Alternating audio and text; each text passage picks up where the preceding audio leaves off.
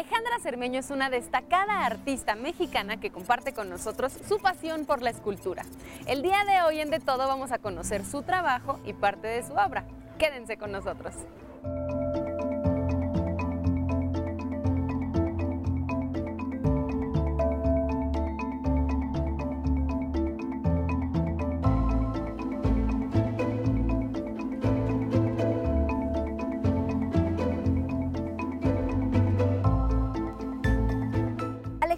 Se interesa por la figura humana y la figura animal y lo combina, combina esta energía tanto en el plano físico como mental y emocional.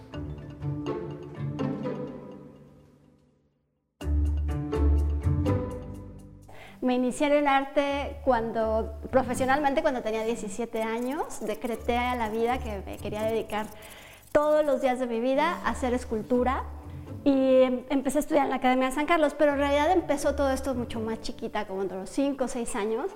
Robaba galletas de la alacena, las mojaba y creaba esculturas, según yo. Y con mis Playmobil y maquicos desde entonces, en los 70s, jugaba a que miraban las piezas. Entonces creo que de manera orgánica ya la tridimensión me atrapó y desde entonces no me ha dejado. Mi trabajo tiene una tendencia animalística y terimórfica, quiere decir que meto animales y figura humana combinados. Los animales para mí siempre han sido esenciales en mi trabajo, creo que soy una mujer muy sensible, de hecho de niña quería ser bióloga, me atrapa la vida, me atrapa la naturaleza, los animales. Y a través de ellos los he resignificado para poder hablar de las emociones y los pensamientos humanos. Entonces siempre esta posibilidad que me da los símbolos de los animales para expresar emociones me ha ayudado muchísimo a profundizar, sobre todo en la transformación de mi mente y de mis pensamientos, que es mi meta principal en esta vida. Aprender a controlar mis pensamientos para poder ser más plena. Durante la pandemia tuve un reencuentro y un cuestionamiento sobre cómo podía profundizar más sobre este tema del control de la mente y surgió la nueva colección que se llama Ataraxia en búsqueda de la felicidad. Ataraxia es el estado más pleno de la mente del ser humano y cada una de las piezas representa ah, para mí una herramienta visual que me permita recordar, regresar al centro, regresar a dejar libre el espíritu y dejar de, tratar de controlar la mente. Y cada una de las piezas, por ejemplo, tenemos eh, la pieza de diferentes animales que están colocados en diferentes puntos energéticos del cuerpo humano, que se llaman chakras, centros energéticos inmesurables. Y cada animal tiene un símbolo que representa un tipo de energía. La obra que más reto me ha costado en los últimos años ha sido Edén. Es la primera pieza en aluminio fundido de gran formato. La pude comenzar a, principios de este año, de 2023. Estoy muy emocionada, estoy muy contenta por lo logrado. Primero empecé haciendo la pieza chiquita y inmediatamente que la terminé quise tener el sueño de verla grande. Y fue maravilloso la construcción, pero sí, sí requirió un esfuerzo físico muy importante porque tenía que trabajar con escalera, eh, sobre todo la parte de más arriba y también un reto mental resolverla y poderla crecer. Entonces, no solo fue un reto eh, físico, mental y emocional, sino también en cuestión de fundición. Se tuvo que hacer en varias partes, luego fundir todas las partes y eso llevó procesos de muchísimos meses. Más o menos esa pieza tarda en hacerse seis meses.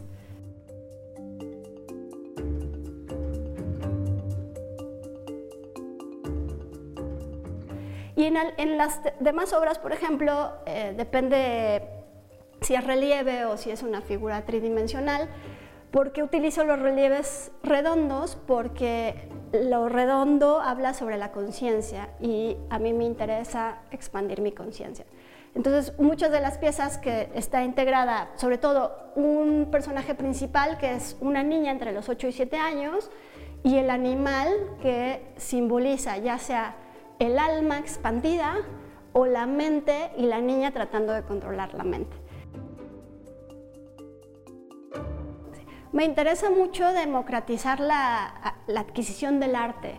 Creo que el arte es para todos. el proceso de escultura implica dos procesos. El proceso creativo, que es cuando yo hago modelo la obra, y el proceso técnico. Y el proceso técnico siempre requiere de más personas. Para mí siempre ha sido importante tener una mentalidad de, eh, de que lo que yo produzco sea para todos. Cuando yo genero una idea, la obra necesita pasar por más manos y eso es costoso, pero también genera riqueza para ellos. Y también lo mismo pienso en la adquisición de la obra, que no tiene que ser solo para coleccionistas, solo para quien tiene un espacio súper grande, porque la escultura ocupa espacios muy grandes. Y entonces empecé a crear esta colección de bronces de bolsillo, esculturas de bolsillo, que sea al alcance de todos económicamente y que también puedas poner en cualquier rincón de tu casa y te alegre al verlas, te dé un goce estético o, o como decía, mis obras son recordatorios visuales de ser más pleno y feliz.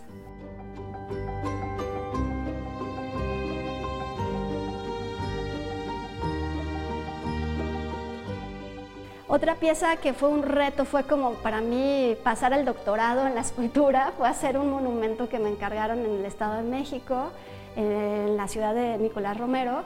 Hice a Nicolás Romero a caballo y fue un reto por muchos aspectos. Por, la primera fue que fue justo en pandemia y todos los asistentes, todos los proveedores estaban en confinamiento. Entonces tuve que hacer el modelado sola durante dos meses, sin parar todos los días una pieza monumental de más de tres metros. Y el, el, otro reto fue poderlo lograr en el tiempo que me lo pedían, que era muy corto el tiempo. Y entonces estuvimos sin parar, tanto yo como en el modelado, como en la fundición, sin parar, sin parar, sin parar, hasta lograr la pieza en la fecha indicada, que fue tiempo récord a cómo se hace un monumento. Entonces estoy muy contenta porque no solo fue un aprendizaje muy grande para mí, sino también sucede otra cosa, que empiezan a dar ya comisiones de este tipo a mujeres escultoras, que casi siempre están dedicados a los hombres, escultores hombres. Y por el otro, no tenía la ciudad un símbolo visual. Yo siempre siento que una parte de mí está ahí y que me encanta crecer junto con la ciudad y estar ahí presente para siempre.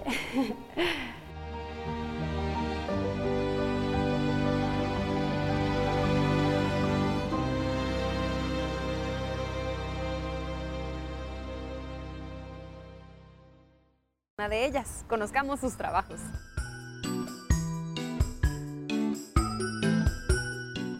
Hay materiales que me han acompañado a lo largo de mi vida y uno de ellos ha sido el tejido y bordado. Los estambres para mí son oro puro.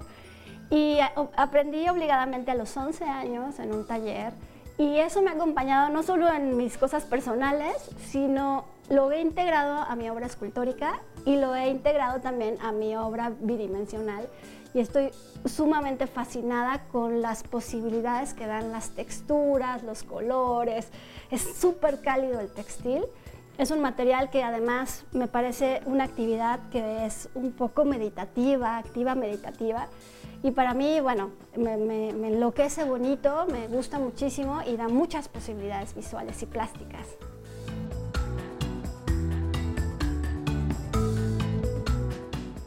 Mis procesos creativos, tanto en la escultura como en, el bordado, primero genero una idea, me surge de qué tema quiero hablar, luego luego hago un boceto digital o a veces hago un, boceto en un papel normal y rápidamente lo paso a boceto digital y ahí empiezo a probar los colores. Y una vez que tengo los colores, ahora sí lo hago. Ahorita está muy bonito el proceso porque cada idea que me surge la estoy haciendo en escultura y la estoy haciendo en bordado. Entonces primero hago el bordado y luego lo hago en escultura. Y el personaje principal, pues primero hago el dibujo y después voy bordando y metiendo hilo por hilo con muchas técnicas, no solo tejido, sino también hay una técnica que me gusta mucho que se llama aguja mágica o punch needle y es un proceso un poco más rápido que el bordar una puntada por puntada y eso ya me permite ver la pieza en pocas semanas. Entonces ha sido maravilloso poder tener este tipo de herramientas para poder hablar de mi trabajo. Esta pieza se llama Alimenta tu fuego interior para callar el changuito en tu cabeza. El changuito es mi mente. Entonces, es como, la mente es como un changuito de rama en rama que si tú alimentas lo que tú eres, tu, tu fuego interior, las cosas que tú quieres hacer, las cosas que te gustan, vas a poder controlar más tu cabeza. Esta pieza primero la hice en bordado en punto de cruz se vendió y luego hice este en tejido aguja mágica y luego hice la escultura, tanto una escultura con esmalte y una, una toda bordada. Una está en Japón, la, la bordada está en Francia y la tercera pieza la tengo aquí en mi estudio. estoy muy contenta por todas las posibilidades que puede tener un solo hilo.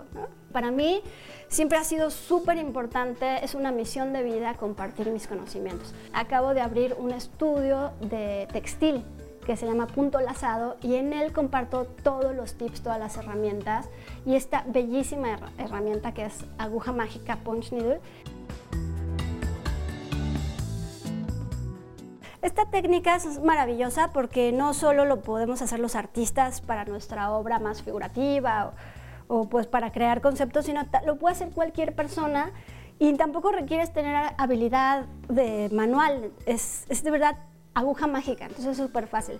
Se requiere una aguja mágica, hay de diferentes grosores, tipos. Yo trabajo con esta que es un poco más chica y en el estudio trabajamos con esta que es XL, que es de, de 5 milímetros hay diferentes tipos de agujas. Un bastidor y una tela que te permita que cuando tú metes la aguja, saques el hilo, que el hilo esté suelto y vas generando puntadas. Y lo mágico de este asunto es que el estambre se queda por atrás.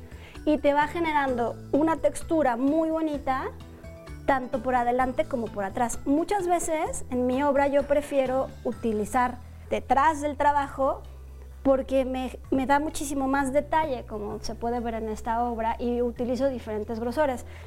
Se van generando estos volúmenes muy bonitos que te puede permitir un trabajo muy hermoso con muchísima textura.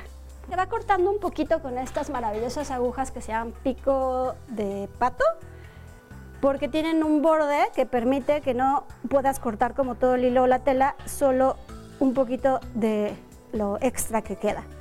Es la misma técnica, dos estilos diferentes. Uno es la parte de atrás, que también funciona como bordado, y la parte de adelante, que ya es el bucle de la aguja mágica.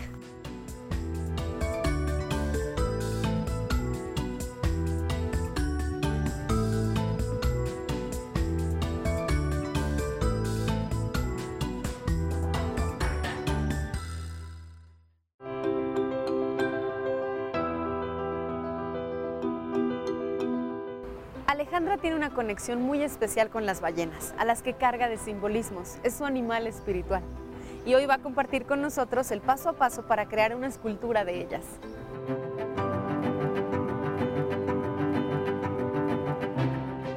Las ballenas ha sido un animal muy recurrente en el cuerpo de mi obra y eso es porque desde muy pequeñita me impactaron. No sé si es mi animal de poder, no sé si en algún momento fui ballena o en mi otra vida, pero es un animal que cada vez que veo me conmueve profundamente. Y además, la ballena en el, simbolismo espiritual habla sobre hacer un viaje profundo hacia el interior de uno mismo y explorar la creatividad. para mí es un animal que me tiene que acompañar siempre, tanto en mi vida personal como en el cuerpo de mi trabajo. Me parece además su forma maravillosa y un animal súper benefactor del mar, entonces siempre tiene que estar retratada. Este es el resultado final de todo un proceso un tanto metódico y complejo. Esta está vaciada en aluminio, es fundición a la cera en aluminio y después esmaltada con pinturas especiales y bueno, en este caso montado sobre una base de metal. Pero les quiero mostrar un poco el proceso del modelado de la pieza, Primero comienzo con una base de espuma de poliuretano que tallo a mano eh, con herramientas.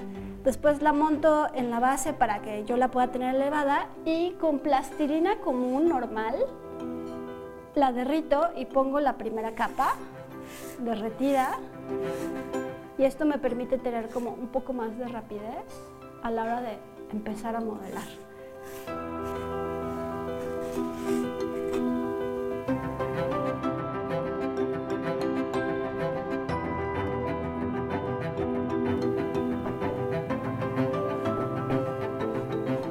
Solo una capa de plastilina derretida. Es lo único que hacemos es para que se pueda amalgamar bien la plastilina, la segunda capa, y sea muchísimo más rápido, ya que el poliuretano rechaza un poco la plastilina normal y esto ya me permite la adición del otro material.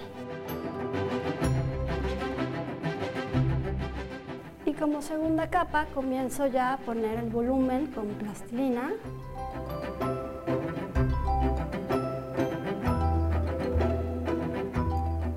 Primero hago, pongo una segunda capa que me permite tener el, volumen en general.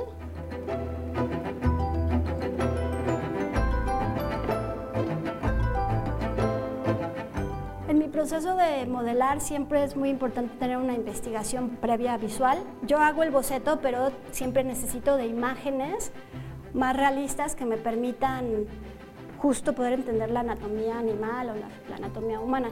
Sí siento que desde que comencé mi profesión como escultora he tenido que dedicar muchas horas de estudio y de lectura del cuerpo humano, de ser muy observadora.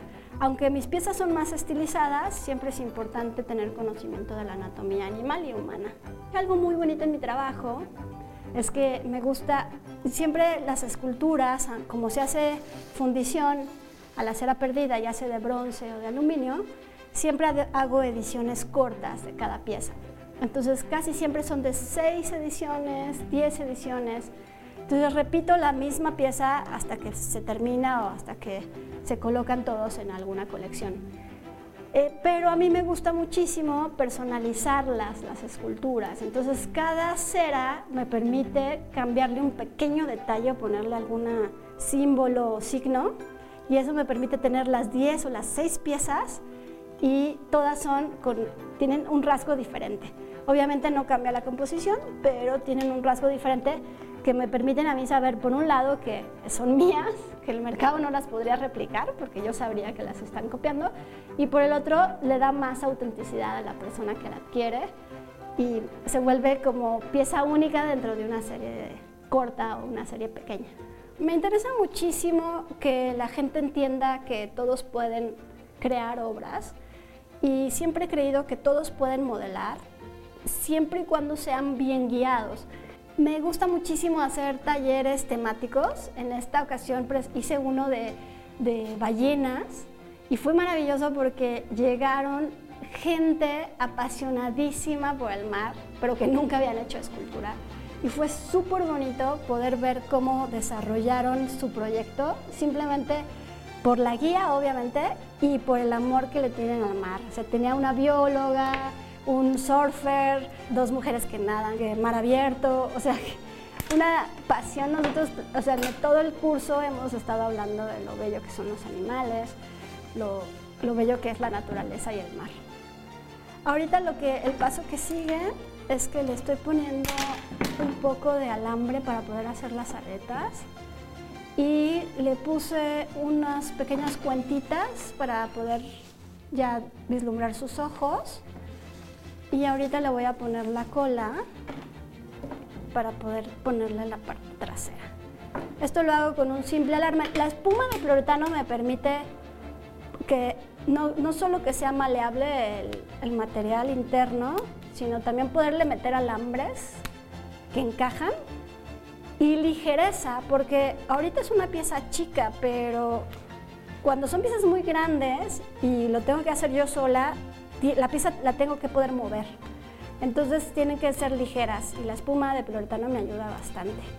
La espuma del poliuretano es un líquido A, líquido B, son químicos que cuando espuman se hacen sólidos y le puedes dar la forma que quieras y las puedes reciclar todo el tiempo que quieras, porque una vez que yo termino esta pieza le quito la plastilina y esa me sirve para otra figura.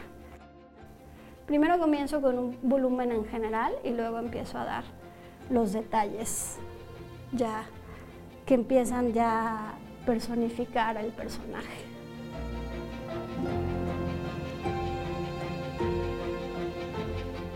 Más o menos el tiempo de una pieza pequeña son como dos días modelando, máximo tres.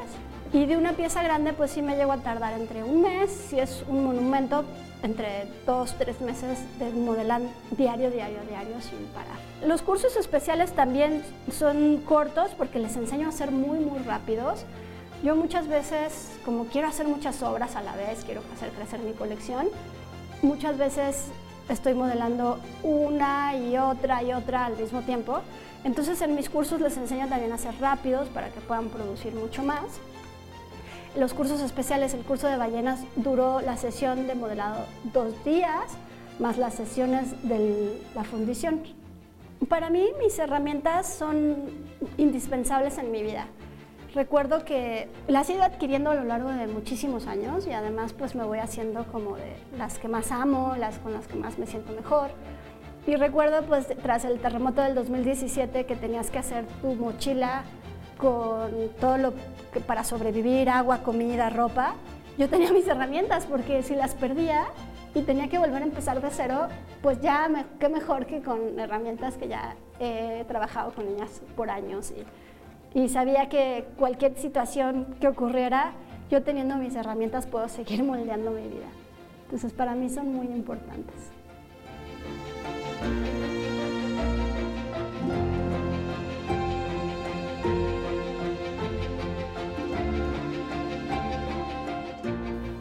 Después de muchísimas horas de modelado y de detalle, se da el acabado final, que es con aguarrás y pincel.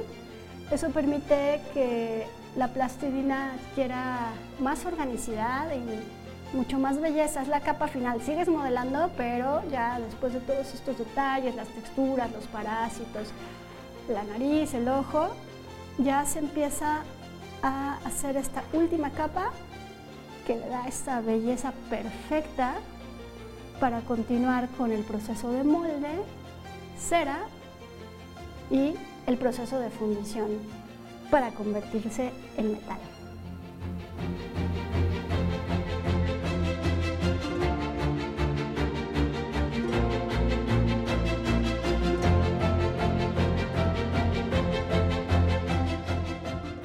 Vez que se hace la cera hueca, se abre el molde, se obtiene esta cera que nos permite ya hacer el siguiente proceso súper largo y complejo de fundición. Esta cera pasa a un molde que se quema y ahí empieza toda la transformación y la alquimia para que llegue a ser un fabuloso metal. La escultura para mí es la actividad maestra que no solo me ha permitido modelar mi obra, sino también mi vida.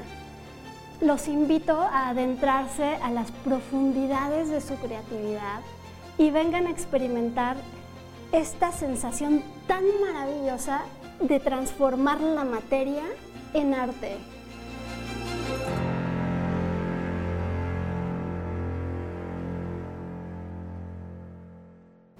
En México se hace arte de talla mundial. Te invito a que conozcas el trabajo de los y las artistas mexicanas, como Alejandra Cermeño, a quien tuvimos el placer de descubrir el día de hoy. También te invito a que nos escuches a través de Radio IPN en el 95.7 de FM. Nos vemos la próxima.